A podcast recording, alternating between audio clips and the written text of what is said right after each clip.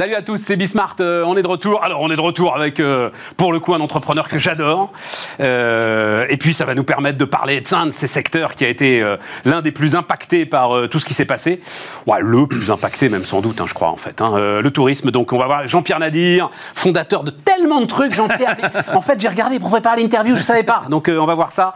Et qui lance maintenant, donc, Fairmove. Il est très monde d'après, Jean-Pierre Nadir. Donc, il va, il va nous expliquer tout ça. ensuite, alors, discussion que j'espère passionnante sur l'électroménager avec une marque mythique. Il se trouve que par hasard, voilà, euh, j'ai rencontré la, directrice générale en France de, alors, Mille ou Miel d'ailleurs, je sais même pas comment on dit, marque mythique d'électroménager. J'ai envie de savoir comment ça marche. Euh, entreprise familiale allemande, euh, je crois que c'est même pluricentenaire. Enfin voilà. Donc on discutera de tout ça. Et puis enfin, on fera le point sur l'impôt mondial et le nouvel impôt mondial. C'est un avocat fiscaliste qui viendra nous voir qui dit pour les fiscalistes, c'est l'équivalent de ce qu'a été pour les juristes la mise en place du Code civil. Voilà. C'est en fait une rupture, mais fondamentale dans l'histoire de la fiscalité mondiale et dans l'histoire de la fiscalité des entreprises. Donc on prendra le temps d'en parler. Mais d'abord, on commence donc avec le tourisme. Jean-Pierre Nadir, donc, salut Jean-Pierre. Alors, mais attends, 87, Jean-Pierre, j'ai vu une entreprise de livraison de pizza à domicile. Ouais, la première en Europe, hein. donc j'étais le premier. Mais c'est un truc de dingue. Ouais, ouais, c'était, c'était, l'idée était, euh, était pas de moi, puisque en fait j'avais lu un entrefilet dans le monde diplomatique sur Domino's Pizza qui faisait un deuxième centre. Le gars, c'était son deuxième centre. Ils avaient fait trois lignes, quoi. Et j'avais lu ce truc-là. Et lui, ça qu'il faut faire. Et euh, moi, j'avais pas un rond. Et donc, quand t'as pas d'argent, pour faire du capitalisme sans capitaux, il faut être malin. Donc, euh, et, la restauration, c'est un domaine dans lequel on peut rentrer assez facilement. Voilà. Et donc, en fait, j'ai commencé par une boîte qui s'appelait Restauraphone. Mais t'inventais les plateformes avant les plateformes et euh, j'ai aussi fait ça parce que effectivement j'avais quatre restaurants qui produisaient pour mon compte. Ben oui. Oui, bien sûr, oui, je, pourrais revendiquer. Mais est-ce que quelque part, je me disais, quand tu vois aujourd'hui Deliveroo, tout ça, etc. Eh ben, tu, dis que j'ai été nul parce que j'aurais dû être Uber Eats. Je n'osais pas le dire, mais je me dis, tu t'es pas arrêté trop tôt en fait. Dans bah si, mais en fait, alors, je vais te dire, moi j'avais pas de fric et donc j'ai créé ce truc-là, effectivement, de manière très maligne, c'est-à-dire que j'ai été voir quatre restaurants à, à Leval Opéret qui qui travaillaient pas le midi et j'aurais dit, on va amener, puisque la clientèle de Neuilly vient pas à vous, on va aller à elle et donc on va passer des avec les bureaux partout, et donc j'ai signé avec Lancel, Courel, etc. Et j'ai fait des cartes, et je livrais, j'avais un copain avec une deux chevaux, deux caissons isothermiques, et, on a, et les gars produisaient, on envoyait, etc. Bon, 87, les mecs, 1987 Et alors très vite, mon problème, c'est que je me suis heurté à un mur qui était donc euh, euh, le mur de la logistique, c'est-à-dire que j'avais pas, j'avais pas de moyens à mettre pour pouvoir accélérer, etc. Et là, c'est ça, il aurait fallu acheter des scooters, des trucs comme ça. J'avais pas d'argent. Et donc qu'est-ce que j'ai fait? Là, j'ai eu le coup de la pizza, parce que la pizza c'était facile, parce que avec un four à pizza, je me suis dit attends, la pizza, je vais pouvoir maîtriser le sujet. Là, le truc commençait à prendre une proportion où ça partait dans tous les sens. Et à l'époque, j'avais une chambre à la, Cité U. Donc, j'avais même pas de téléphone. Donc, j'avais mis quatre téléphones coupés chez un copain. C'est lui qui prenait les appels. Tu vois, voilà. Et donc, en fait, ça montre une chose c'est que j'étais entrepreneur, donc très tôt, que j'ai toujours été, j'ai toujours trouvé les moyens de passer à l'acte, mais souvent avec peut-être, ou parfois avec plus d'ambition que les moyens qui étaient à ma disposition. Bon, on refera ça, euh, Jean-Pierre. Tu nous raconteras tout ça, là, on prendra le temps. Mais euh, moi, je veux, parce que euh, ensuite, tu es parti dans le journalisme, quotidien Le Sport. Je savais pas que tu avais racheté le quotidien Le Sport. Moi, à ce moment-là, je, je, je débutais tout juste, j'avais été fan de ce canard. Bah, tout le monde, moi aussi. essayé de briser le monopole de l'équipe. Personne n'y est jamais arrivé. Et avec un modèle d'écriture réinventé, c'est ça qui était génial. Avec, des, plumes comme Bureau et Genette, etc. Bien sûr, c'était super. Qui sont ensuite passés à l'équipe. Ils sont retournés à la maison. Bon, et puis ensuite, évidemment, easyvoyage.com. Bon, ça, euh, on connaît, voilà. Euh, mais et toujours rester dans les médias quand même, hein, euh, voilà. Donc, Easy Voyage revendu à Webedia. Et, là, donc Webedia, je le dis d'un mot quand même, parce qu'on le dit assez peu, c'est un des grands groupes médias en ligne. ils ont halluciné, hein, Bien sûr, 150 grammes, C'est quand même un truc français qui a une dimension européenne. Formidable, voilà. Véronique Moralis, Eric Ciré. Donc, Exactement, appuyé sur Fimalac. Enfin bon, voilà, belle histoire. Et donc là, maintenant, tu reviens au tourisme en fait. Oui, alors écoute, j'ai quitté Avec le fairmove.fr. Ouais, alors j'ai quitté, donc si tu veux, c'est la d'histoire. Hein, euh, on a le deal avec Omedia, en fait, euh, c'est on a signé en juin 2015. Voilà, et il était prévu que je parte donc euh, trois ans et demi plus tard. Et puis finalement, je suis parti donc en mars 2020. On a à un moment donné, on a décidé que je faisais un an de plus. Et puis on a fixé une date, voilà, donc mars 2020. Voilà. Et, cette mars, ce mars 2020, c'était le 12 mars 2020, c'est-à-dire le soir, le jour où Macron, effectivement, fait son discours. Et donc je quitte le tourisme au moment, si tu veux, où il n'y a plus de tourisme. Oui, mais c'est un coup de bol considérable pour moi. C'est-à-dire que pour Webedia, ça a été évidemment compliqué. Pour moi, c'est vrai que c'est une chance. C'est une chance pourquoi? Parce que je me retrouve avec des moyens, du temps, et puis l'expérience de 30 ans de recul, quoi. Donc, euh, et à un moment où le tourisme s'arrête. Donc, il n'y a plus de pression. C'est-à-dire que quand, tu es dans une compétition et que tu veux réinventer les modèles, tu es toujours en train de regarder quand même ce que font les autres, quoi. Donc, euh, et ça te met de la pression. Tu te dis, attends, il avance trop vite, lui, plus vite que moi, lui, il fait ça, lui, il fait ci. Ben là, plus personne ne faisait rien. Donc, arrive le moment où je me suis isolé et j'ai réfléchi à comment on pouvait réinventer le modèle, sachant que depuis déjà deux ans quand même, le tourisme était attaqué. Hein. Pré-Covid, le tourisme était attaqué sur l'hôtel de l'avion, sur l'hôtel de la pollution, sur l'hôtel avec du des rapports nord-sud, du sud, du surtourisme. Enfin, la, pollution autant que le surtourisme. Hein, les deux. Et, ceci étant deux sujets différents parce que tu peux polluer sans forcément qu'il y ait trop de monde. Bien sûr, si tu prends le cas effectivement donc de l'avion. Donc si tu veux, tous ces sujets, tu as raison, le surtourisme étant dedans aussi, tous ces sujets faisaient débat et plus que débat, commençaient même à. On, commençait à parler d'anthropotourisme, hein, donc avec euh, Barcelone, Venise, où il y avait euh, ah, des gens qui voulaient. Terme, anthropotourisme, anthropotourisme, voilà. Euh, voilà, l'île de Ré, etc. Des gens qui disent, faut foutre ces touristes dehors, il y en a marre, voilà. Et donc, d'un seul coup, si tu veux, les acteurs du tourisme, qui depuis historiquement avaient toujours été des gens bien, des gens qui rapprochaient les peuples. Jacques Maillot qu'on citait donc euh, euh, tout à l'heure entre nous, donc euh, il, a, il, démocratisait le voyage lui. Et là d'un seul coup on nous dit bah non, tout ça c'est fini, c'est pas bien, il faut arrêter de voyager. Vous êtes en, fait vous êtes des massacreurs, vous tuez la planète.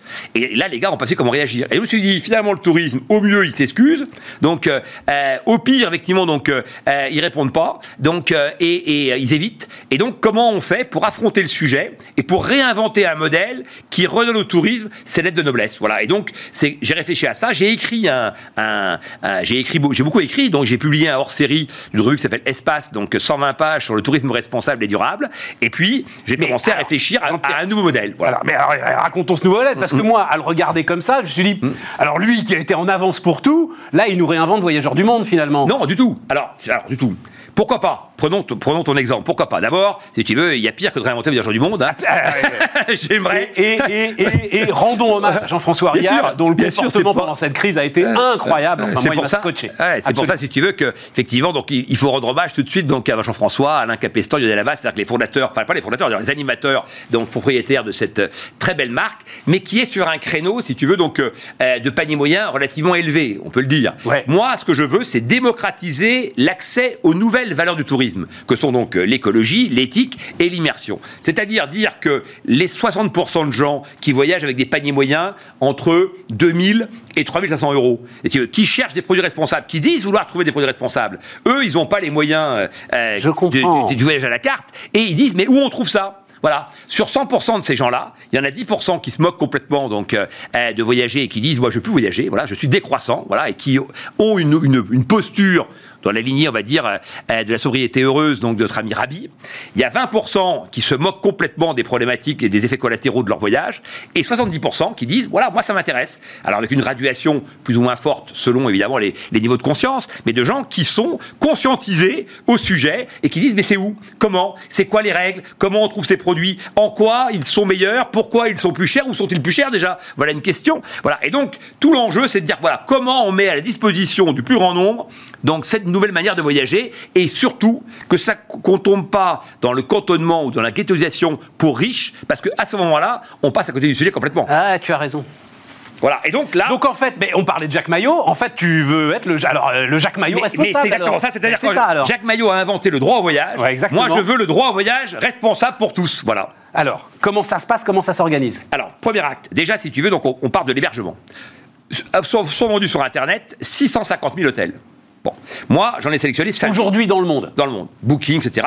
D'ailleurs, tous rivalisent par l'exhaustivité. Tu noteras sur les sites qui disent plus d'un million, plus d'un million d'offres, plus de 2 millions d'offres, etc. Moi, j'ai commencé donc avec Easy Voyage. Quand j'intégrais un partenaire, le gars nous envoyait 10 000 offres. Bon, puis après 100 000, puis après 300 000. Aujourd'hui, ils en sont à 100 millions. C'est-à-dire qu'avec la technologie et le fait qu'on peut assembler n'importe quel moyen de transport avec n'importe quel hébergement partout dans le monde, bon, eh bien aujourd'hui, donc on a démultiplié les offres, ce qui évidemment avait un avantage puisque on pouvait dire, ben moi j'ai plus d'offres que le voisin. Mais comme tout le monde maintenant a les mêmes armes, ils ont tous pareil. Et puis nous, on est un peu euh, comme euh, devant la télé à chercher un truc sur Netflix, c'est-à-dire qu'on finit par être paumé devant cette euh, profusion d'offres. Et alors pire que toi les professionnels. Parce que l'agent de voyage, sûr. et tu veux la pauvre fille, comment veux-tu que. et Il y en a de partout. Donc on lui dit, ah, vous connaissez tel truc, elle ne connaît rien du tout. Et donc le gars, il rentre dans l'agence, il a lu TripAdvisor, il a lu les avis sur Booking, il a fait sa sélection, etc. Mais il connaît mieux que l'agent de voyage. Donc on a complètement ringardisé le métier d'agent de voyage, bon, qui aujourd'hui ne sert plus du tout à rien, parce, parce qu'il a, il a plus de valeur ajoutée. S'il n'y a plus de valeur ajoutée, bah, les gens, ils se débrouillent tout seuls. Bon,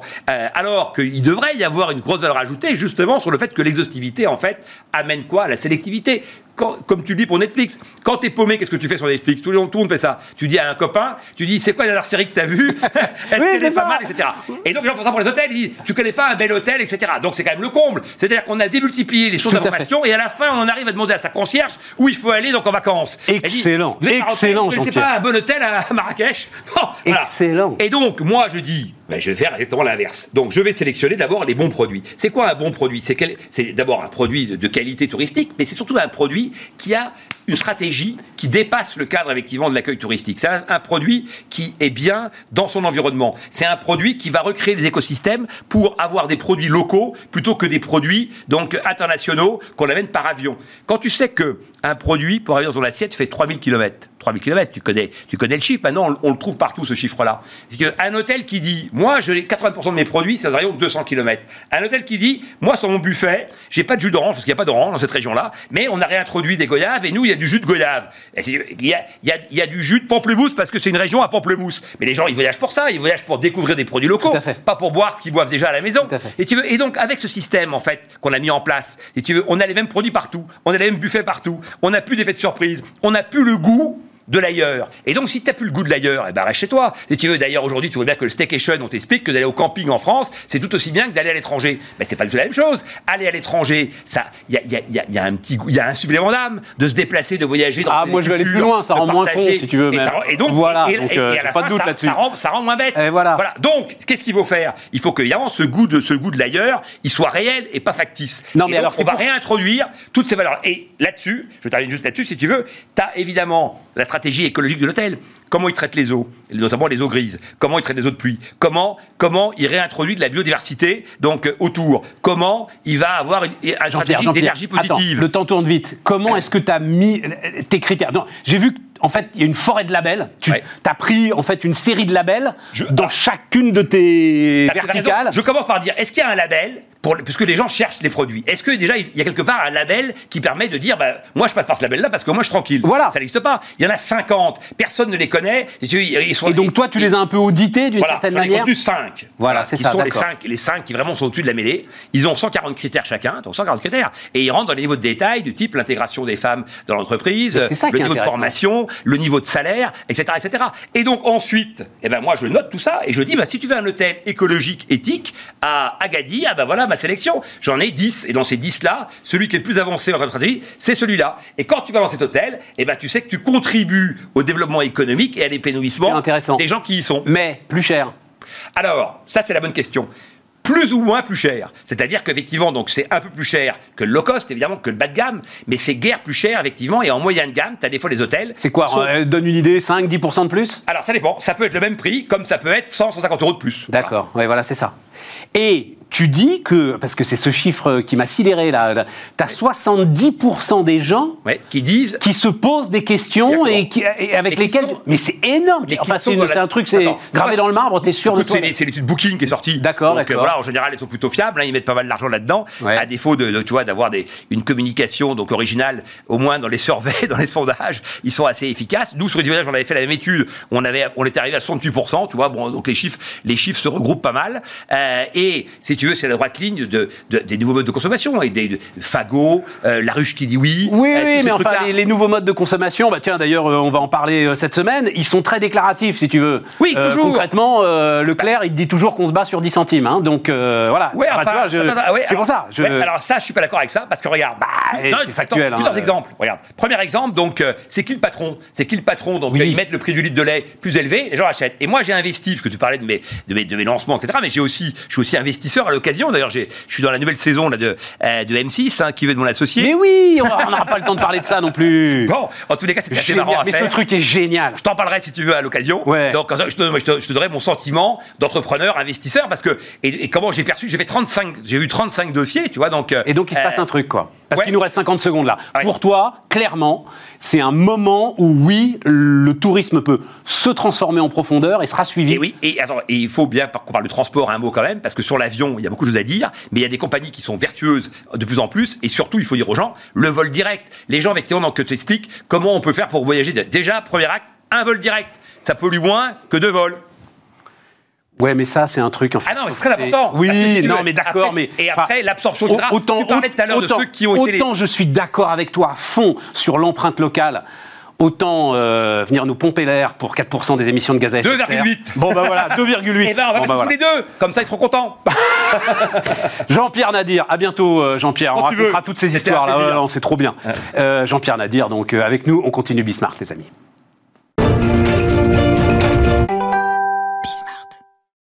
On repart les amis, on repart avec Anne Gézère. Bonjour euh, Anne. Bonjour Stéphane. Et donc directrice générale. Alors, c'est- la première question quand même. comment comment est-ce que vous vous dites? Vous dites 1000 On dit 1000. hein, euh, en, en allemand, on dit 1000. Voilà, on dit ça. 1000, euh, d'autant que c'est le nom d'une famille, hein, qui est l'une des familles fondatrices, euh, qui est toujours aux commandes euh, de l'entreprise. Mais je savais pas ça. Il y a- mais et- il y a combien de temps? Alors l'entreprise a été fondée en 1899, elle a plus de 120 ans, a été fondée par Monsieur Mill et Monsieur Tsinkan. Le nom Mill est celui qui a été adopté et les deux familles dirigent encore aujourd'hui cette entreprise. et, Mais en France, tout le monde. vos clients, ils disent quoi en France? Ils disent miel quand même, non? Euh, Il y en a beaucoup qui disent miel. Voilà, il y en a beaucoup qui disent miel. Mais il y en a beaucoup qui disent euh, finalement, moi, ce que je veux, c'est euh, ce produit-là. Parce que je veux qu'il tienne. Ce que je veux, c'est la meilleure machine à laver, la meilleure.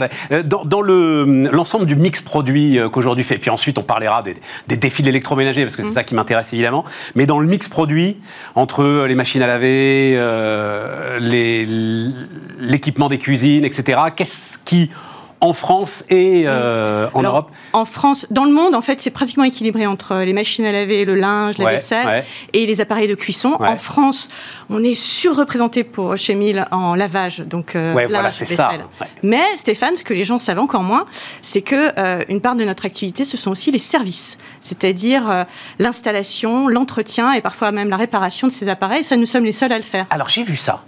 Ah, mais, euh, parlons de ça, parce que sans arrêt, vous lancez des campagnes de recrutement, en fait. Ah oui. C'est-à-dire que vous manquez de, de main-d'œuvre aujourd'hui. Oui, aujourd'hui, là, je lance un appel. hein, euh, je cherche 10 techniciens dans toute la France, 10 techniciens en électroménager.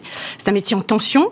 C'est un métier euh, qui va connaître euh, une, une demande de plus en plus forte avec euh, la mise en place de la loi AGEC et sur lesquels, euh, c'est vrai, euh, 1000 est, plutôt en, tête de file, hein, puisque nous avons 90 techniciens qui sillonnent euh, toute la France. C'est pas énorme non plus, euh, 90 techniciens. Ah, pour une entreprise qui fait euh, 160 millions de chiffre d'affaires, c'est quand même pas mal. hein. Ouais, ouais, c'est ça. Et 160 millions de chiffre d'affaires en France. En France. En France. Oui, 4 milliards dans le monde. Ah, dites donc, je voyais pas ça. Eh oui. Je me disais, on est au cœur du Mittelstand allemand, c'est l'incarnation du Mittelstand allemand, mais non, c'est, c'est et 4 milliards, c'est, enfin, 4 on est quand même sur quelque chose qui, Qui est de très très solide. de très très solide. Autant, encore une fois, pour une entreprise familiale, donc euh, totalement indépendante. Et ça, ça se joue sur euh, pratiquement une cinquantaine de pays dans le monde. Contrôle de 100% du capital par la 100% famille. du capital Enfin, par les deux famille. familles, Les comme deux vous nous familles. l'avez, euh, comme vous Absolument. nous l'avez décrit. Oui. Et alors, mais, mais quel est le, comment dire? Alors, disons-le, je- j'en sais rien. Je vais, vous vendez à travers des distributeurs ou c'est une vente exclusive? Oui. Non, non, nous vendons Des par, un, par un contrat pardon, de sélectivité auprès de partenaires de la distribution, euh, mais qui peuvent être des grandes chaînes que tout le monde connaît, mais Darty, aussi boulanger, etc. vendent du euh, mais aussi du euh, exactement, mais aussi des ce qu'on appelle des mille partners, dont des indépendants, des chaînistes, des grossistes, et même en vente propre, en vente directe. Ils ont déjà, ces distributeurs, ils ont déjà leur propre réseau d'assistance, de, dépannage, euh, Oui. etc.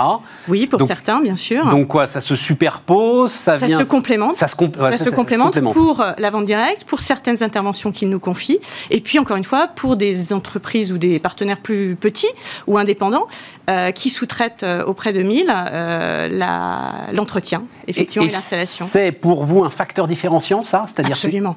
Absolument, surtout en ce moment. Parce qu'une fois que vous avez euh, fabriqué, commercialisé des produits d'une qualité euh, assez exceptionnelle, je- Immer besser. Voilà, Voilà, c'est c'est le, le- claim, c'est le claim de Toujours mieux. de 1000, Euh, toujours une mieux. fois que vous avez mis en place cette, euh, ces, ces produits d'une qualité exceptionnelle, euh, la question c'est aussi la réparabilité de ces produits. Et la mise à disposition d'un service d'experts techniciens pour assurer cet entretien, cette réparabilité, c'est un vrai point de différence. Vous avez parlé d'une loi, là, avec un acronyme. Oui, la loi AGEC. La loi, euh, que, que, que, dit cette loi alors? Et je pense que ça va nous amener vers, ce qui est sans doute l'un des premiers enjeux aujourd'hui pour une grande firme d'électroménager. C'est une loi qui, euh, de manière très large, hein, va traiter tout le spectre de l'économie circulaire, aussi de la durabilité, et dans laquelle l'électroménager s'inscrit, avec la mise en place toute récente. Avec une obligation de réparabilité, de réparabilité indice de réparabilité, indice de réparabilité, fonds de réparation, et ensuite indice de durabilité. Me dites pas, parce que c'est. Je dois vous avouer que c'est un des. Comment est-ce qu'on va dire ça? C'était un de mes combats, et puis à un moment, ça m'énerve tellement que j'ai arrêté. Cette histoire d'obsolescence programmée. Euh, non, mais vous-même, ça vous fait sourire, mais est-ce que c'est quelque chose C'est-à-dire, c'est de la part de 1000 à ce moment-là, vous avez une stratégie, voyant la loi évoluer, qui donne plus de place et plus en termes de communication même, hein, qui communique largement davantage là-dessus. Il y a des éléments qui ont vraiment changé où finalement vous avez toujours fait ça et euh, aujourd'hui, la loi vous rattrape d'une certaine manière. Comment ça se, comment je, ça se passe? La façon dont je, je, le vois et je le partage souvent avec nos partenaires ou avec nos collaborateurs, c'est dire que je pense qu'il faut. Euh, je pense que Mille a de poser il y a 120 ans une vision qui était la durabilité programmée. Il y a 120 ans. Il y a 120 ans. C'est-à-dire de poser que la qualité est un élément phare sur lequel il ne transigerait pas. On va pouvoir y revenir, parce qu'après, tout, le monde, tout le monde le dit, mais après, il faut le démontrer. Donc il y a cette idée de qualité à laquelle vous avez associé la réparabilité. La qualité, c'est la longévité. La réparabilité, ben, c'est de perpétuer cette longévité. Ça, ouais. Et la qualité, ça passe pour notre, pour notre entreprise par le fait de ne pas externaliser la production, de travailler la recherche et développement de manière complètement internalisée. Notre entreprise travaille ou dépense plus d'argent en recherche et développement qu'en publicité. Moi qui viens de la grande conso, je peux vous garantir, c'était un choc quand je suis arrivée. Mais je pense Quel que pourcentage du chiffre d'affaires 6% du chiffre. 6%. 6% du 6 chiffre. du chiffre en recherche et développement À la recherche et développement. Donc ça, c'est le premier postulat. Derrière, une fois que vous poser cette exigence de performance et de d'innovation, il faut le faire aussi. Attendez, parce que j'ai fait, je suis un peu long, j'ai fait le calcul dans ma tête, mais ça fait 250 millions d'euros quand même ça, tous, les, les ans, ans, en recherche et développement. En recherche et développement, oui. Et puis, et continuez, continuez. Donc, une fois que vous avez développé euh, des concepts, euh, bah, derrière, il faut aussi faire des choix de qualité sur les matériaux. Et ça, de la même façon, la maison euh, 1000 l'a fait très très tôt en choisissant euh, y compris dans des périodes, je parle même pas aujourd'hui, mais dans les années 70, 80, où on était un peu sur la surconsommation, le tout jetable. Non, euh, Mill est toujours resté sur l'idée de garder des matériaux nobles, recyclables, sans savoir, je pense vraiment à l'époque, à quel point ça allait être d'actualité. Donc ce qu'on appelle un peu Tout à fait. une qualité en avance sur son Tout temps, à en fait, fait. hein, puisque ça se retrouve aujourd'hui. Non, non, mais c'est super intéressant parce qu'effectivement, mais, euh, parlons-en parce que c'est, je, crois que c'est très important. Euh, il s'est passé effectivement les années 80, les années 90. Nous, on l'a connu avec Moulinex par exemple. Mm. Effondrement total en fait du fait des productions chinoises, des prix euh, de vente de l'ensemble de l'électroménager. Alors c'était plus vrai pour le petit électroménager que, ça, que oui. pour le gros, mais enfin quand même aussi pour le gros. Et là, de toute façon, vous avez plus en fait de filière, de filière, de filière, de réparabilité rentable. C'était pas une question de pas pouvoir ou de pas vouloir le faire, c'est que les gens jetaient les trucs en fait. Absolument. C'est ça, tout simplement. Quoi. Donc, euh, Absolument. Et là, évidemment, euh, la question de la réparabilité, elle, elle- elle s'inscrit dans un écosystème. Vous ne pouvez réparer, je reprends les exemples de 1000, que des machines qui sont démontables. ouais. D'accord Nos machines, euh, j'en fais l'expérience euh, quasiment tous les mois. Quasiment tous, Tous les mois, vous vous démontez une machine. Non, j'aurais pas cette présentation, mais tous les mois, je reçois la photo d'un client. euh, qui me dit j'ai démonté la machine et je sais plus exactement comment est-ce qu'il faut que je remonte ça. Alors je vous rassure, c'est pas à moi qui pose la question, mais euh, on reçoit ces photos puisque il y a à peu près 250, euh, 300 pièces sur une machine, sur un lave-linge par exemple. Vous pouvez le démonter intégralement comme un mécano. Donc et, Et, et ça, qu'est-ce ça que se vous pensez? Alors, il se trouve qu'on euh, on a reçu un entrepreneur génial d'une boîte que vous connaissez forcément qui s'appelle SOS Accessoires, Mhm. euh, et, et donc qui euh, font des tutos, qui etc. tout un tas de choses. Enfin, qu'est-ce que vous en pensez? Qu'est-ce que vous pensez de ces, ces initiatives C'est qui formidable. viennent en parler? Ah ouais, c'est ça. C'est formidable. Et vous les approvisionnez en pièces tant qu'ils veulent. euh, vous avez aucun C'est le problème sens avec de l'histoire. En tous les cas, c'est le sens de l'histoire. C'est pas encore tout à fait aujourd'hui notre modèle, Stéphane, pour être honnête, puisque nous, on est resté très oui, c'est de ces éléments-là. Euh, parce que quand vous avez un, dire, euh, réparer un batteur électrique, c'est pas tout à fait la même chose que réparer Une machine à euh, laver. Une machine à On laver. est bien d'accord. Voilà. Donc aujourd'hui, ça demande quand même un certain niveau de technicité, mais je pense que c'est absolument le sens de l'histoire. On l'a bien vu pendant le confinement. La demande était telle sur nos services d'intervention qu'on a mis en place plus d'une centaine de tutos nous-mêmes, et je pense qu'il faudra qu'on s'associe à terme avec d'autres partenaires. Ouais, on a ça. mis nous-mêmes en, en place des tutos pour des réparations simples sur lesquelles il n'y avait pas de valeur à envoyer un, un technicien. Euh, nous avons également euh, mis en place une hotline. Vous pouvez, euh, sur certains un problème, quand notre centre d'appel estime que le problème est quand même très simple, et que vous ne sentez pas de faire l'intervention vous-même, vous pouvez contacter un de nos techniciens qui va vous aider au téléphone à faire cette manipulation. Tout ça, Anne, ça coûte beaucoup d'argent. Et donc, euh, le positionnement premium, il est euh, obligatoire pour une telle stratégie. Bien sûr, ça pose la question de la valeur. Il faut qu'à un moment, le, système fonctionne. Et, à aucun moment, en fait, dans euh, les soubresauts de la conjoncture économique,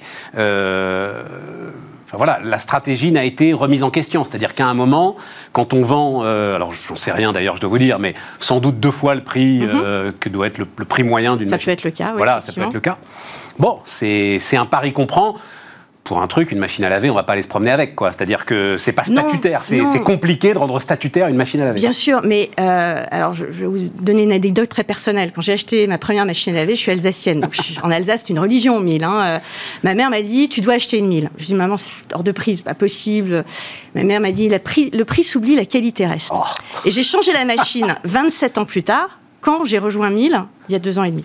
Et l'année dernière, je crois que euh, notre équipe euh, technique est intervenue sur une machine qui avait 46 ans. Alors c'est ce que j'allais vous demander. Alors faites le calcul, si vous devez changer votre machine tous les 5 ans, alors faites attention à ce que sur ces histoires-là, euh, notamment, ça peut, ça peut être un élément décisif. Il y a ce que les économistes appellent le biais de survie quand même, c'est-à-dire le, voilà le fait qu'une machine, parce que c'est, elle a été stockée, entretenue dans des conditions exceptionnelles, voilà, elle peut avoir ce biais de survie. mais la moyenne, c'est quoi? À la moyenne, c'est. Vous 10-15 ans Ah, c'est 15 à 20 ans. C'est 15 à 20 ans. Nos machines, et c'est vrai qu'on continue à l'annoncer, sont, testées, enfin, sont conçues et testées, parce que l'élément de test est quand même très important, on pourra y revenir, mais sont conçues et testées pour durer jusqu'à 20 ans. Pourquoi test? Alors, mais allons-y tout de suite. Pourquoi euh, test? Parce que quand vous développez quelque chose euh, d'assez phénoménal, euh, comme des nouvelles machines, des nouveaux. Bah, ça peut être aussi de la cuisson, nos machines sont toutes testées pendant 10 000 heures. Ça reconstitue à peu près 20 années d'usage. Et c'est seulement si elles tiennent ça, ces 10 000 heures de test, ah ben, mais pas, euh, pas, chaque machine produite. Non, pas chaque machine ah, produite, mais tout nouveau modèle. Ah d'accord, voilà, tout nouveau modèle, il passe 10 000 heures à tourner. Euh. À tourner pour reconstituer ces fameuses antennées. Et un truc qui est incroyable aussi, c'est que chaque machine, en revanche, chaque lave-linge fabriqué euh, en Allemagne, quand vous, visitez une de nos usines, eh ben, chaque lave-linge est mis en eau. C'est-à-dire que chaque machine terminée est connectée à un branchement d'eau, fait un cycle de lavage et on vérifie en bout de chaîne que tout tient et qu'il n'y a pas eu de problème. ça n'a rien à voir, mais c'est une anecdote. J'aime bien de temps en temps raconter des anecdotes. Quand euh, Renault avait racheté les usines Avtovats euh, en Russie, donc euh, l'ADA, les gars leur disaient le contrôle qualité, c'est assez simple. en bout de chaîne le soir, vous enfermez un chat dans la voiture. S'il est encore dans la voiture le lendemain matin, c'est que c'est bon, elle peut rouler. Voilà. C'était, c'est dire le boulot qu'il y avait quand même quand Renault a racheté Avtovats. connectivité, j'imagine, c'est ça l'autre enjeu aujourd'hui, c'est-à-dire rendre ces machines de plus en plus intelligentes. oui, servicielles. Moi, j'aime bien l'expression. Qu'elles aillent chercher le linge elles-mêmes dans le, dans le bac à linge. On n'y est pas tout à fait. En revanche, vous pouvez effectivement les programmer et les lancer à distance pour que ça tourne euh, juste avant que euh, vous rentriez pour pouvoir les étendre et qu'elles restent pas à tremper, euh, que le linge ne reste pas à tremper pendant, pendant toute la journée. elles peuvent également être lancées à distance, par exemple, pour un lave-vaisselle. Savoir que tous les lundis soirs, tous les vendredis soirs, la vaisselle doit tourner, que vous ayez pensé à fermer la porte ou pas. voilà, donc effectivement, tous ces éléments de service peuvent éventuellement. Si j'ai pas fermé la porte, elle se referme toute seule elle, peut se refermer toute seule hein Oui. Non, non. Ah non, non, quand même pas. Ah oui, voilà, c'est ça. vous dites que vous ayez fermé la porte ou pas. C'est la prochaine, prochaine, euh, prochaine évolution. Ce sera le prochain modèle. Mais oui, ce sont ces connectivités, mais à condition, encore une fois, qu'il y ait un élément de service. Ça peut être euh, le fait de pouvoir pencher à, à racheter de la lessive, mais il faut qu'il y ait une dimension de service il faut qu'il y ait une dimension de service et il ne faut pas que ça fragilise non plus, j'imagine. C'est-à-dire, il faut que ce soit robuste, éprouvé, 10 000 heures, et toutes ces histoires-là. Voilà, c'est ça. Il faut que ça tienne. ces éléments de connectivité, parfois, sont euh, peut-être ah, les éléments les plus euh, fragiles. Ça reste parfois, évidemment, les, éléments les plus fragiles, oui. Troisième élément, alors j'ai vu ça et ça m'intéresse beaucoup, c'est visiblement la température de l'eau. Alors c'est vrai pour euh, 1000, mmh. mais c'est vrai, je crois, pour l'ensemble de ceux qui aujourd'hui euh, travaillent sur l'électroménager. C'est un sujet, c'est-à-dire essayer de laver le moins chaud possible. Je ne vais pas dire le plus froid, mais le moins chaud possible. Oui, en fait, dans tout lavage, il y a une combinatoire entre euh, l'eau, euh, le détergent que vous allez mettre et l'énergie, c'est-à-dire le mouvement qui va être, euh, qui va être donné. C'est la combinatoire des trois qui amène au lavage. Donc évidemment, si vous baissez la température, il faut mettre un peu plus de détergent, ou alors il faut avoir un peu plus de mouvement. Donc c'est un équilibre qu'il faut trouver. moi, ça m'intéresse beaucoup parce qu'en plus, mon, premier job, c'était dans les lessives chez Unilever, hein, comme quoi il n'y a, pas de, pas de hasard. Et est-ce que ça travaille ensemble? Bien, euh, non, non, non, non. Pas non. du tout Non, non, non, c'est pas des, des systèmes. Alors, oui, dans, pardon, euh, je, je me suis mal exprimée. En fait, bien sûr, nous travaillons avec des sous-traitants ou des partenaires qui fabriquent la lessive, euh, mais euh, il ne s'agit pas d'Unilever. hein. Euh, et nous ne fabriquons pas notre propre, propre lessive. Non, non, que vous la fabriquiez pas, mais que vous soyez en contact avec, j'en sais rien, les bureaux d'études, Oui, par pardon. exemple, de, Oui, Procter, d'Unilever, etc., en disant qu'est-ce qu'on peut faire pour que ce soit plus efficace, que, enfin voilà, Oui, et, alors travail. je vais vous donner un autre exemple. Ce qu'on sait aussi assez peu, c'est que nous faisons aussi beaucoup de beaucoup d'appareils pour le professionnel.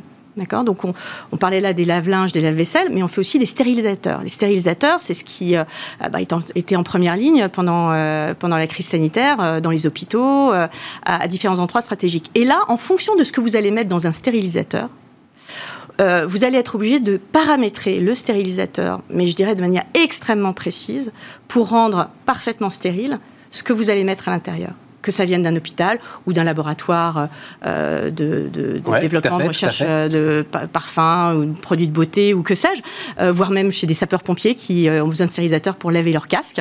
Voilà, donc nous avons euh, dans notre siège à, au Blanc-Ménil euh, une unité, un laboratoire dans lequel on va travailler l'adéquation entre la machine et, je dirais, le détail du détergent qui va être utilisé pour une parfaite innocuité. Et ça, donc, il y a effectivement une combinaison. Mais ça, ça se fait en fonction des clients, alors, c'est-à-dire c'est des appareils. Sur mesure. Ouais, sur mesure, voilà, c'est mesure ça. avec, avec Mais les ça, c'est des appareils, euh, comme vous dites, professionnels, c'est-à-dire c'est- on Professionnels. parle de. Oui, voilà, de mais vous voyez bien que c'est une technologie derrière que nous, on adapte aussi euh, au grand public euh, pour savoir quel équilibre et quelle adéquation on va trouver entre la mécanique et le détergent. Le, le- la stratégie euh, aujourd'hui de justement d'une entreprise familiale comme Mm. il c'est-à-dire quand euh, enfin dans les séminaires euh, hein, euh, forward 2024 ou j'en sais rien enfin bref quand ils vous projettent à 4 5 ans évidemment je vais pas vous demander des secrets mais savoir comment ils réfléchissent vers où vous allez enfin euh, qu'est-ce qui les intéresse? D'autres produits euh, toujours rester euh, dans le même sillon essayer d'améliorer ce sillon? Alors, je pense que le premier point, c'est assurément de rester une entreprise familiale indépendante. ouais Et je crois que tout le monde en. ce qui est très allemand euh, Ce qui est très allemand, mais euh, et dont on mesure bien aussi la, la responsabilité que ça engage, Euh, mais aussi le temps, euh, je dirais sincèrement plus long qui, qui est donné aux opérations et aux, aux perspectives. Ça, c'est le premier point. Euh, le second, c'est ce que vous annonciez, c'est de faire toujours mieux. Et ma bassa, comme ils disent euh, là-bas, c'est de faire toujours mieux. Donc une qualité qui soit toujours en avance, parce que euh, voilà, le monde bouge et donc pour rester au top de la qualité, il faut il faut être proactif. Et puis l'ouverture se fait quand même effectivement vers de nouvelles catégories. Le groupe a racheté très récemment une, une société allemande de, de grill, donc de grill en, en extérieur. On a également fait des acquisitions dans le domaine de la santé, toujours euh, des matériaux professionnels. Mais j'y pensais, Donc, euh, ouais, la santé paraît une. En oui, c'est sans doute, euh, c'est sans doute un domaine dans lequel euh, Un domaine le assez logique, être, quoi. euh, peut être euh, peut être poussé et sur lequel cette création de valeur est de plus en plus. est-ce que vous disiez sur les stérilisateurs, etc., la fiabilité nécessaire, c'est vrai que c'est c'est vrai que c'est intéressant. Mais alors là encore, juste, euh, je regardais, euh, vous euh, vous vous félicitiez d'un euh, d'un panel récent qui euh, faisait de miel. Alors je crois que c'était la deuxième, c'était en France la deuxième Ah oui. entreprise qui inspirait le plus confiance. Oui. Et que je voyais juste derrière, il y avait Bosch. Mhm. Euh, Bosch, c'est une fondation même, hein, Oui. de. Alors mais là, c'est 50 milliards d'euros Oui. de chiffre d'affaires, hein, Oui. euh, Bosch. Donc beaucoup beaucoup d'univers différents. Ouais, mais ça veut dire que cette, cette, cette, euh, ce mindset d'entreprise familiale, même à des tailles très très importantes, euh, ça fait pas peur. euh, ça fait pas peur aux Allemands, ça aujourd'hui. Non, et il y a quelque chose que j'aime bien raconter sur euh, sur 1000. Euh, vous savez, c'est toujours, je trouve, c'est toujours plus difficile de renoncer que de se lancer sur quelque chose. Et ce qui me frappe, moi, dans le parcours de 1000, c'est que c'est une entreprise euh, du Mittelstand euh, allemand euh, Alors, euh, qui a qui a fabriqué. Upper Mittelstand quand même. Hein. Oui, voilà, mais ouais. qui, a, qui un jour, a, pendant quelques années, pendant une quarantaine d'années, a fabriqué des voitures. Et puis un jour, ils se sont dit, en fait, on ne sera pas les meilleurs sur les voitures. Et ils ont arrêté. Ça alors. Jusque dans les années 60, ils ont fabriqué euh, des scooters et des mobilettes. Il y en a encore, si vous baladez en Allemagne, vous voyez encore des mobilettes 1000. C'est très vintage. Euh, elles étaient extraordinaires. Et puis un jour, ils se sont dit, en fait, on sera plus les meilleurs en mobilettes, on arrête. Et ça, c'est quelque chose qui m'a beaucoup frappé quand j'ai rejoint le groupe. Je pense qu'il faut avoir beaucoup de courage et beaucoup de constance et de clairvoyance pour renoncer. C'est toujours plus facile de se lancer sur quelque chose. Et c'est sans doute ça qui donne. C'est très discuté. Hein. Moi, je voudrais pas. euh, euh, J'ai lu beaucoup de choses parce que ça m'intéressait. Les performances du capitalisme familial sont pas forcément supérieures aux performances du capitalisme classique. Voilà, c'est bon, bref, c'est à peu près équivalent. Mais ça, c'est-à-dire cette capacité effectivement à un moment de renoncer, Vous avez raison, c'est ce qu'il y a de plus dur. Et c'est sans doute ça une, une force du, capitalisme familial.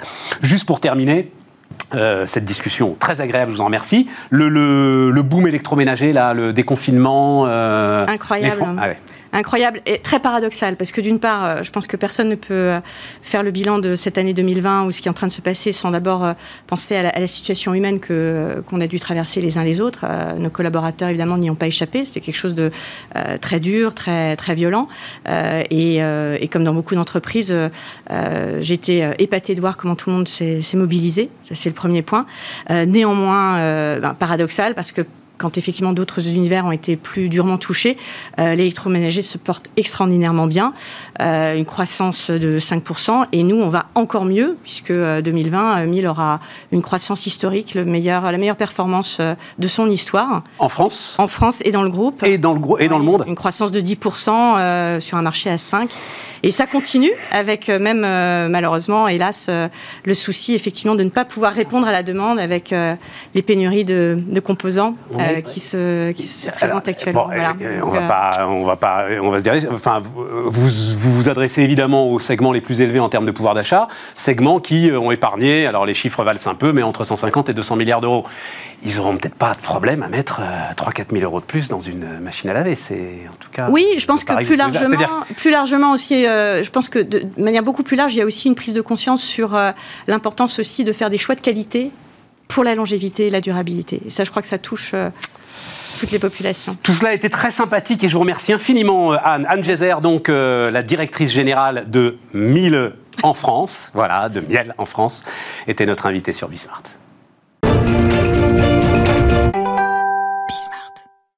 On repart les amis et on repart donc avec Daniel Gutmann qui est avec nous, euh, associé CMS Francis Lefebvre. Bonjour Daniel. Bonjour. Euh, avocat, avocat fiscaliste, euh, j'imagine. Ah, oui, voilà. Ah oui, oui, oui, oui. oui, Et donc je voulais parler avec vous de, donc de, l'impact de. Alors, impact de l'impôt mondial. donc c'était il y a maintenant une grosse. C'était la semaine dernière d'ailleurs, hein, le week-end dernier. le G7 qui donc confirme des, des velléités de taxation.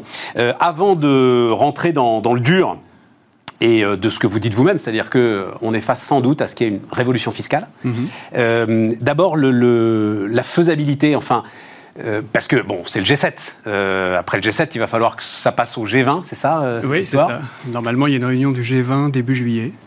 Je veux dire, ça vous semble aujourd'hui d'ores et déjà gravé dans le marbre, on va le faire, ça y est, les impulsions décisives sont données, ou alors il y a encore un peu loin de la coupe aux lèvres?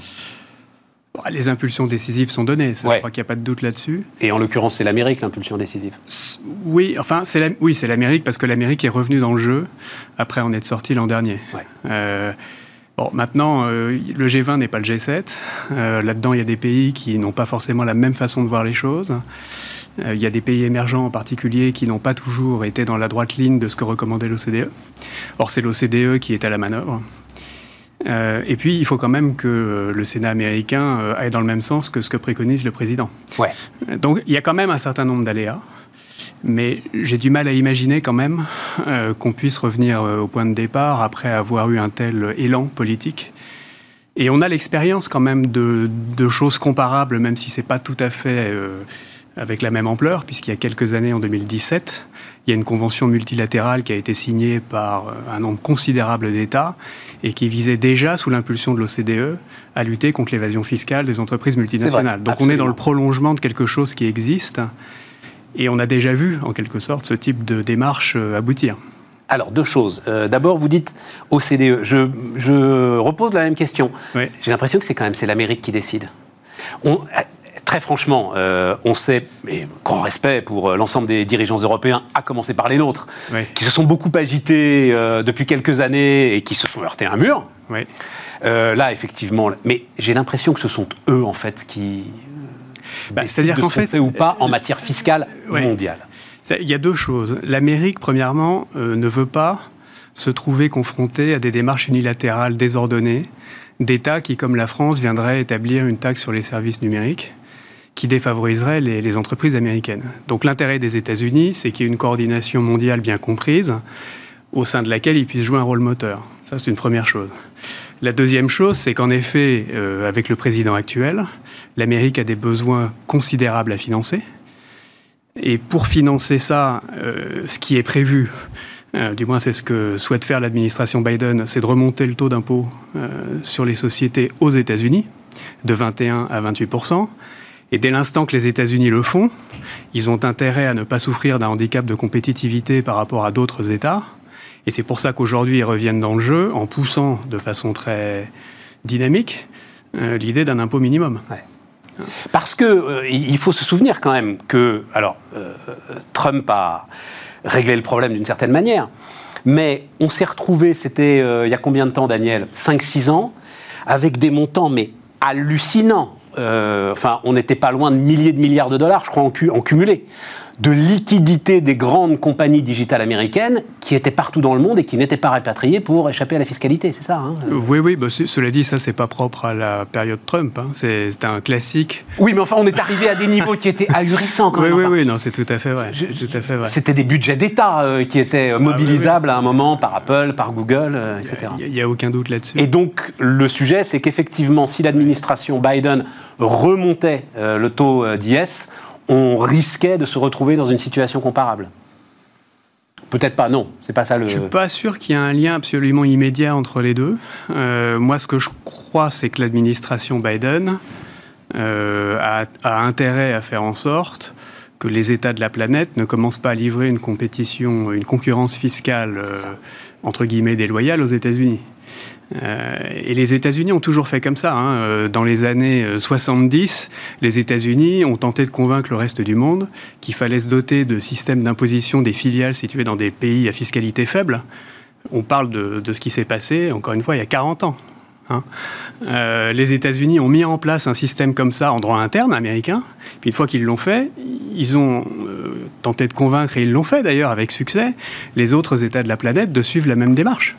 Sauf qu'ensuite, vous êtes d'accord, on est rentré avec Reagan dans un cycle de, bah, justement, une quarantaine d'années. Oui, oui. Euh, de baisse de l'impôt sur les sociétés qui semblait inexorable et de concurrence fiscale. Moi, je me souviens du tapis rouge de David Cameron, par exemple, enfin, de concurrence fiscale aussi qui semblait inexorable. Donc, c'est pas ça la première des grandes révolutions là euh, qui bah, survient ces derniers mois. La, première des grandes révolutions, c'est qu'effectivement, on n'est plus en train de lutter contre les paradis fiscaux classiques. C'est-à-dire, on n'est pas là en présence d'un mouvement qui consiste à obliger des États qui n'ont pas d'impôt sur les sociétés à se doter d'un impôt sur les sociétés.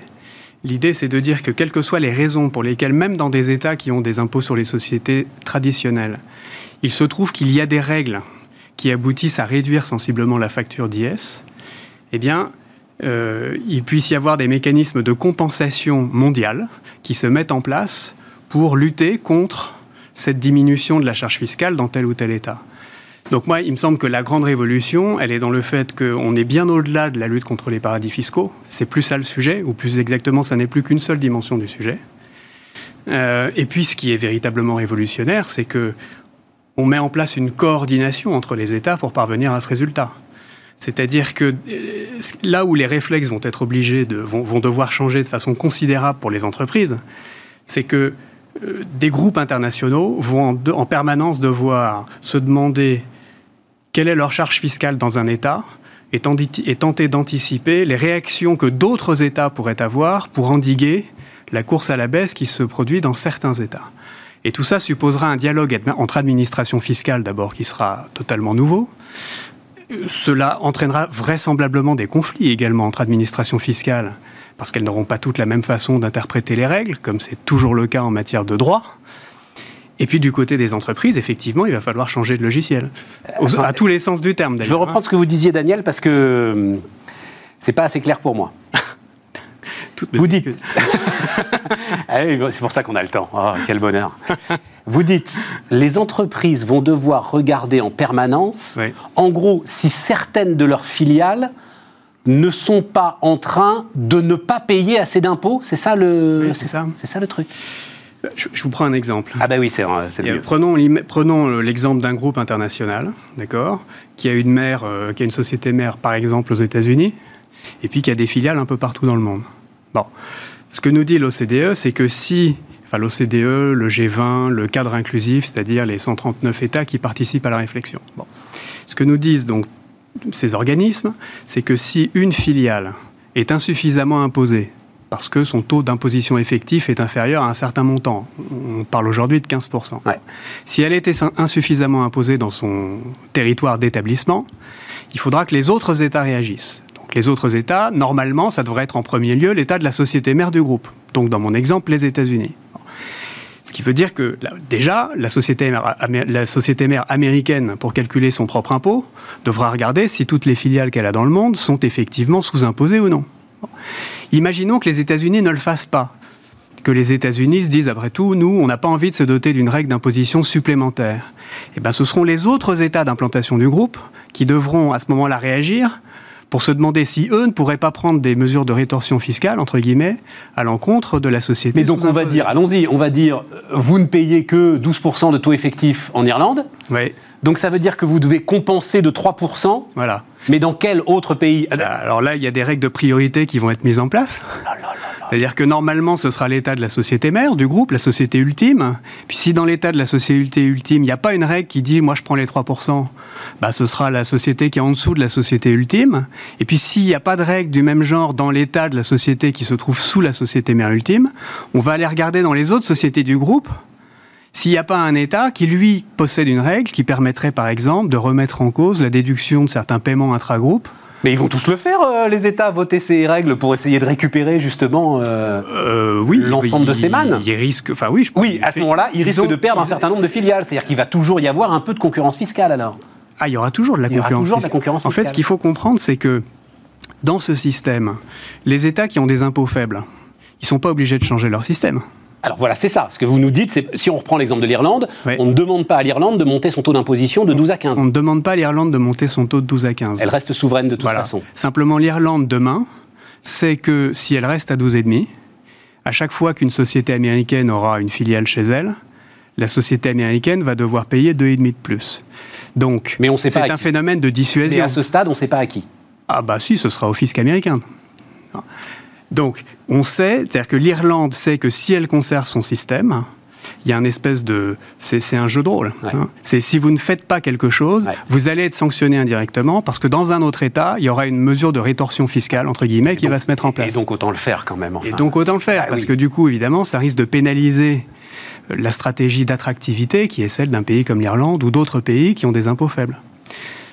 Et, quand on lit les... Alors, euh, sachant que on parle du taux effectif d'imposition comme si c'était simple, vous me confirmez que la formule de calcul du taux effectif d'imposition prend 40 pages Ah oui, oui, je vous le confirme. ben oui, parce qu'un taux, un taux effectif d'imposition, c'est un impôt rapporter un résultat. D'accord? Jusque-là, on se dit c'est très simple. Eh bien oui. Voilà. Sauf qu'en fait, c'est pas un impôt, mais des impôts. Et les impôts, bah, ils sont différents dans chaque État. Donc pour chaque État, il y aura une liste d'impôts qui sera spécifique. Ces impôts-là, en plus, ils vont devoir être recalculés euh, de façon homogène un peu partout. Et puis, les impôts rapporter un résultat, mais ce résultat, c'est pas le résultat fiscal, c'est pas le résultat comptable, c'est un résultat que l'OCDE est en train de reconstruire complètement c'est-à-dire qu'en réalité, on est en train de réinventer des règles hein, qui n'existent à l'heure actuelle nulle part. Hein, euh, et qui vont devoir s'appliquer dans tous les États du monde. Et c'est pour ça que vous dites que c'est l'équivalent du Code civil bah, c'est pour ça que je, oui, j'ai. C'est ah, une, phrase formidable dans un papier des Échos d'ailleurs, hein, euh, à qui je, rends hommage. Vous dites c'est. Euh, bah, c'est-à-dire qu'il y a, il y, a deux, il y a deux siècles, en 1804, les juristes français, ils ont vu débarquer sur leur table un code civil avec 2200 articles du jour au lendemain. Et ils ont dû tout apprendre. Alors nous, les fiscalistes aujourd'hui, on est un peu dans cette situation. Euh, la différence étant que non seulement on va devoir apprendre de nouvelles règles, mais les anciennes ne vont pas disparaître pour autant. Parce qu'il faut bien comprendre que tout le système qui est en train de se mettre en place n'efface pas le droit existant. D'abord, il ne l'efface pas parce qu'il y a toute une série de sociétés qui ne sont pas suffisamment grosses pour rentrer dans le nouveau dispositif. Et puis même celles qui vont entrer dans le, dans le, nouveau dispositif vont devoir en fait cumuler les règles habituelles qui sont déjà très compliquées en matière de fiscalité internationale avec de nouvelles règles qui vont s'ajouter avec elles, à elles et qui vont s'articuler avec elles de façon assez complexe. Donc effectivement, pour les directions fiscales des grands groupes, c'est un casse-tête euh, chinois ou plus exactement américain, qui, euh, qui se profile. C'est un bonheur pour les avocats fiscalistes. Vous avez ça oui, champagne, enfin vous en avez commandé une dizaine de caisses, non bah, En fait, ça suscite chez les avocats fiscalistes un, un, bonheur mêlé de terreur, si vous voulez. c'est ça. voilà, c'est ça. Parce que quand vous conseillez les entreprises, vous pouvez pas tellement leur, vous voyez, vous n'avez pas trop le droit à l'erreur. Or là, il va falloir s'approprier assez rapidement. Euh, un corps de règles qui, qui, est encore largement inconnu.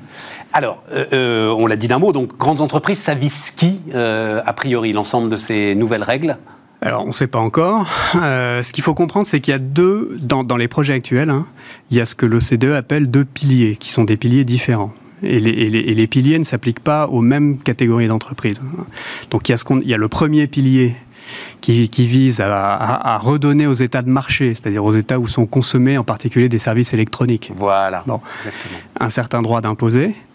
Alors, au début, l'OCDE partait sur une base euh, qui consistait à dire on va appliquer tout ça à des sociétés ou à des groupes qui ont plus de 750 millions d'euros de chiffre d'affaires, mais dans des secteurs spécifiques. Il semble que la négociation se réoriente autour de l'idée que toutes les entreprises, quel que soit leur secteur, sont concernées, mais on garnera que les 100 plus profitables au monde. Alors si c'est ça, ça fera moins de travail pour les avocats fiscalistes parce que du coup, il y aura quand même beaucoup moins de sociétés concernées. Oui, mais enfin, on se retrouve encore avec un biais ah oui, oui. Alors en revanche, le pilier 2 qui stratégie du chef d'entreprise de ne pas devenir trop profitable parce qu'à ce moment-là, tu vas l'impôt mondial va te tomber dessus. Enfin, bon bref, voilà. on, arrive à des niveaux de, de, de, profitabilité qui sont considérables. Euh, non, en revanche, c'est sur le deuxième pilier qui est celui de l'imposition minimale, qui est celui dont on a parlé jusqu'à présent que là, a priori, on devrait rester sur 750 millions de chiffre d'affaires. 750 millions de chiffre d'affaires, là, pour le coup, il y a beaucoup d'entreprises qui y parviennent. Absolument. Euh, donc, c'est pour celles-ci qu'il y a effectivement un, sujet. Euh, un sujet important. Et, elles n'ont pas toutes, à mon avis, des services financiers et des experts fiscalistes. Enfin, si, des services financiers toutes, mais des experts fiscalistes au sein de leurs services financiers, sans doute pas. Euh, les gros 750 millions? Oh, Quand même. Ah oui. Et puis de toute façon, là, il va bien falloir qu'elle s'en dote. Parce ah, que... Ça, c'est sûr qu'il va bien Surtout qu'en plus, là, je vous ai fait une présentation simplifiée parce que le droit de l'Union européenne va changer aussi. C'est-à-dire qu'il va y avoir une adaptation de ces règles au niveau européen. Mais alors, c'est ça, mais je voulais y venir. Parce que, euh, donc, on en a énormément parlé, euh, c'est une question fondamentale, la souveraineté de chaque État au sein de l'Europe sur les questions fiscales. Souveraineté absolue. Oui. Euh, enfin, à part des pressions politiques américaines, rien ne peut pousser l'Irlande euh, à accepter euh, ce système. Et donc, si l'Irlande ne l'accepte pas, l'Union européenne ne pourra pas le mettre en place. Alors, euh, effectivement, il y a un principe d'unanimité en matière fiscale en Europe. Voilà. Donc ça, c'est clair que si l'Irlande n'est pas d'accord pour changer les directives qui existent à l'heure actuelle en matière de fiscalité directe en Europe, on ne pourra pas le faire. Il y a une voie théorique qui existe, mais enfin qui n'a jamais été mise en œuvre, qui est ce qu'on appelle la coopération renforcée. C'est-à-dire qu'une majorité d'États membres peuvent décider de changer les règles entre eux, sans pour autant que l'unanimité ne soit euh, réunie. Bon. Enfin, c'est assez théorique. C'est-à-dire que pour l'instant, euh, on n'a pas d'expérience, en tout cas en matière d'impôt sur les sociétés, euh, d'une telle, telle démarche. Donc c'est vrai que l'Irlande peut bloquer le processus au niveau européen, mais l'Irlande ne peut pas bloquer le processus au niveau mondial. C'est-à-dire qu'au niveau mondial, bah, euh, vraisemblablement, on va conclure une convention multilatérale entre. Si vous faites un niveau mondial sans l'Europe non, vous le ferez... Euh, Avec d'autres États européens. D'accord, voilà, c'est ça. Si, tout le monde décide que 12,5 c'est trop faible et qu'il faut, il faut euh, comment dire, imposer les sociétés des groupes qui ont des filiales imposées à 2,5, bah, l'Irlande pourra faire, pourra rien faire contre ça. Daniel, j'ai une dernière question. Est-ce qu'on est sûr d'y gagner, nous? Parce que, alors, j'ai vu les, les, cris de victoire là, et puis il se trouve que. Euh, ben, vous regardez LVMH, vous regardez la masse d'impôts qu'LVMH paye. En plus, Bernard Arnault le proclame très régulièrement. Je crois que c'est plus d'un milliard. Hein, euh, voilà.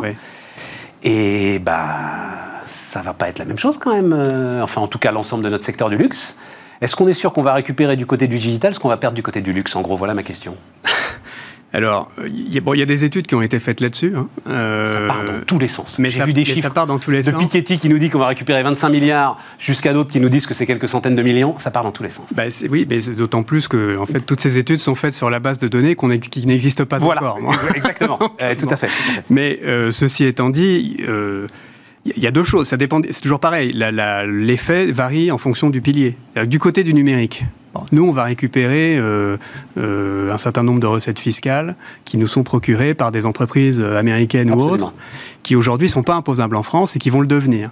Bon, mais ça, effectivement, ça va être euh, contrebalancé par le fait qu'il y a des sociétés françaises qui aujourd'hui payent tout leur impôt sur les sociétés en France et qui demain bah, vont devoir donner une partie de cet impôt sur les sociétés à des pays étrangers, Tout à fait. où elles ont leur marché. Et il y a de plus en plus d'entreprises françaises dont les marchés sont exclusivement ou quasi exclusivement à l'exportation. Tout à fait. C'est pour ça que je pensais à LVMH. Alors, donc, et là, c'est pas du tout sûr qu'on y gagne. Effectivement, il y a une étude du Conseil des prélèvements obligatoires qui a été faite il y a quelques temps et qui montre que c'est plus ou moins équilibré, voire même qu'on y perd en termes de recettes budgétaires. Bon.